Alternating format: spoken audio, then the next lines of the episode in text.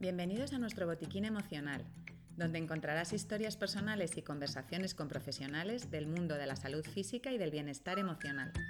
Nuestro objetivo es entrenarte para que desarrolles el músculo de la emoción que necesites tonificar. Te vamos a mostrar la importancia de incluir a un entrenador emocional en tu vida diaria.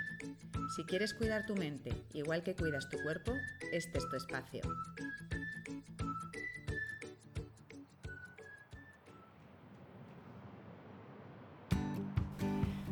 Hoy os vamos a hablar sobre energía y felicidad. Hace pocos días fuimos al segundo congreso sobre energía y felicidad para profesionales de la salud emocional en el Teatro Real patrocinado por Telva. Se hablaron muchas cosas importantes y hoy nos vamos a centrar en una de las ponencias que nos resultó más interesante sobre cómo ser más feliz. Sobre ello habló Lauri Santos, científica cognitiva y profesora de psicología de la Universidad de Yale en Estados Unidos. Lauri nos enseñó con mucha evidencia científica que es posible generar hábitos para ser más felices. Por ello, ser feliz requiere un esfuerzo intencional. La gente más feliz, con buen humor, tiene más creatividad, resuelve mejor los problemas y se enfrenta mejor a los momentos difíciles. Venga, vamos a meternos en faena.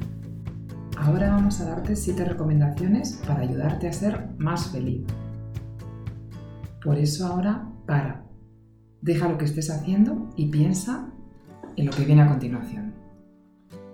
Primero, sé consciente de que la felicidad debe estar también en los momentos difíciles. Sabemos que la vida tiene momentos muy duros, pero aún en esos momentos la felicidad puede estar presente de alguna manera. Se trata de no tapar lo malo que me ha ocurrido con alegría o con acciones que te eviten enfrentarte al dolor. Aceptar lo que me ocurre y ser consciente también de que en esos momentos de dolor no nos podemos olvidar de la felicidad, porque ella también tiene su sitio. No regocijarnos en la queja y la pena,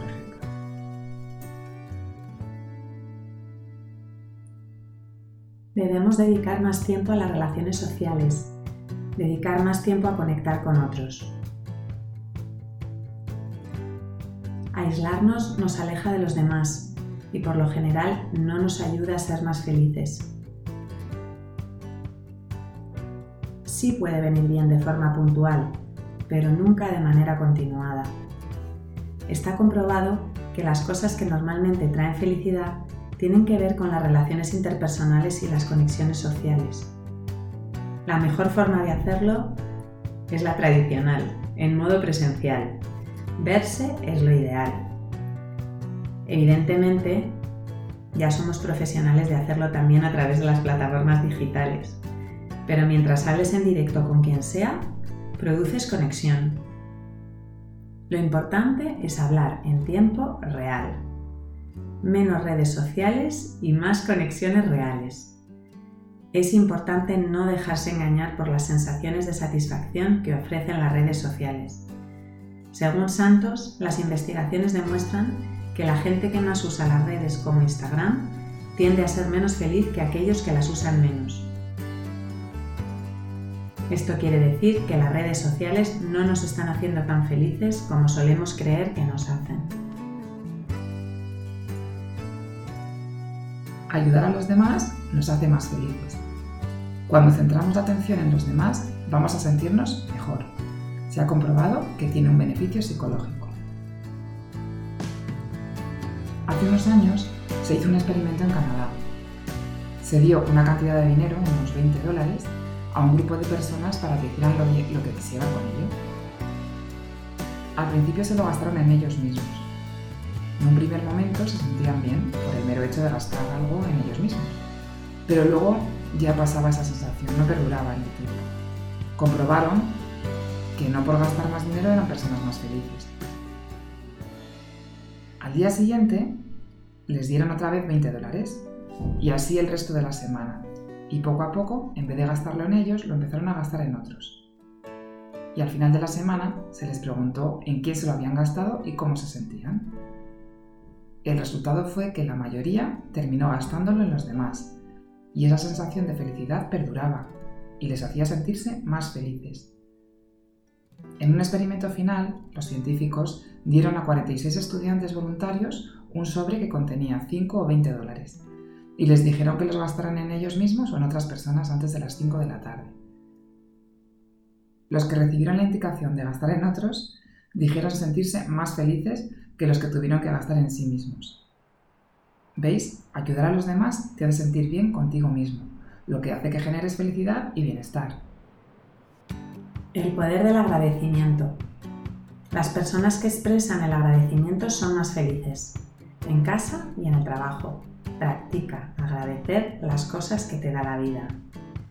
Te animamos a que cojas un papel y escribas cinco cosas pequeñas por las que estás agradecido. Repítalo a lo largo de una semana. Te va a ayudar a tomar conciencia y a sentirte más feliz. Suena bastante simple, pero hemos visto que quienes hacen este ejercicio regularmente tienden a ser más felices. Dar las gracias tiene un poder especial que tiene un impacto muy positivo en los demás y en ti mismo. Debemos estar más presentes en el presente. Los que dan muchas vueltas a las cosas de cara al futuro se alejan del presente. Sitúate aquí y ahora y saborea las cosas buenas.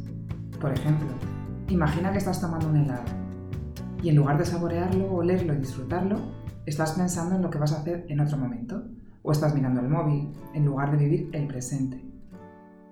Piensa en el presente para estar más presente.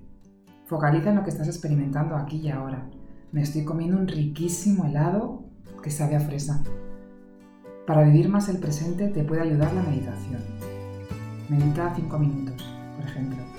Focalízate en tu respiración. Así controlarás mejor tu cabeza. Inspira contando hasta 3 y expira contando hasta 6. Te invitamos a que hagas este ejercicio en cualquier momento que necesites estar más presente. Te va a ayudar.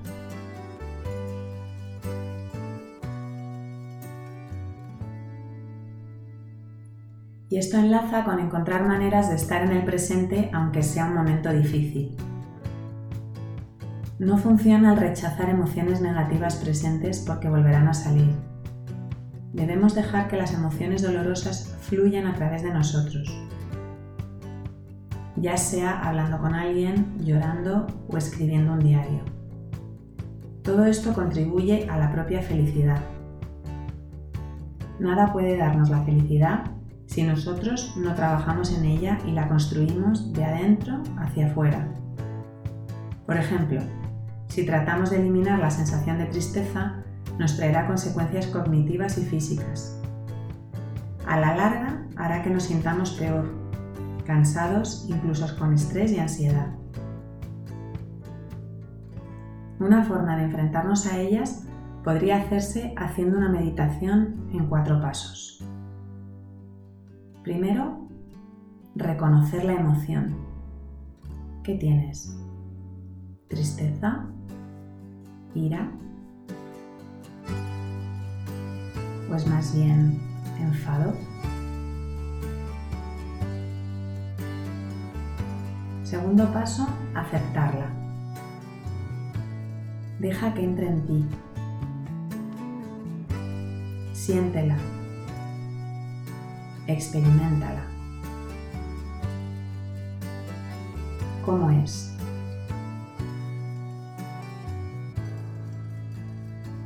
Tercer paso, investiga qué sientes en tu cuerpo cuando está esa emoción.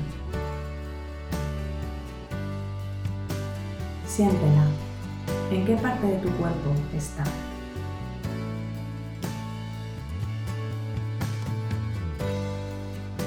Cuarto paso. Nútrete de ella. Date cariño y comprensión, como se la ofrecerías a un ser muy querido. ¿Qué te ha enseñado esta emoción?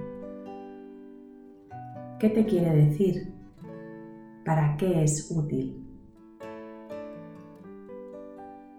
Conviértete en una persona rica en tiempo, no en dinero tener tiempo, ser rico en tiempo, ¿a que me entiendes?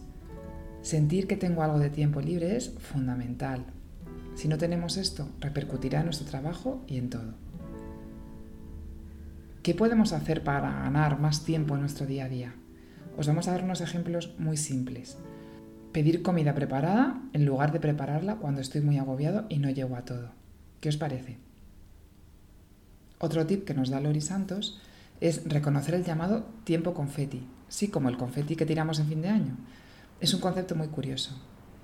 Aprovecha los pequeños momentos, el confeti, libres esos momentos libres que tenemos cortitos, haciendo cosas que de verdad te importan. Abrazar a alguien, escuchar música, escribir a una amiga un mensaje, mandar una foto del nieto a los abuelos. Esta magnífica ponencia nos hizo repasar y poner en orden muchas cosas necesarias para el cuidado de la salud emocional de mí mismo y de los que nos rodean. La felicidad hay que trabajarla todos los días hasta crear un hábito de lo que de verdad es importante para mí. Te invitamos a que practiques todo lo que puedes hacer por ti. Cuida tu mente igual que cuidas tu cuerpo. Cuida tu salud emocional.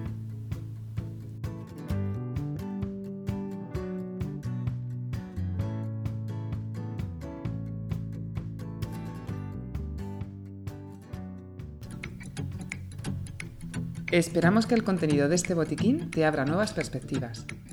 Seguimos ampliándolo con más herramientas. Para participar escribe a info@tusaludemocional.es. Estamos deseando escucharte.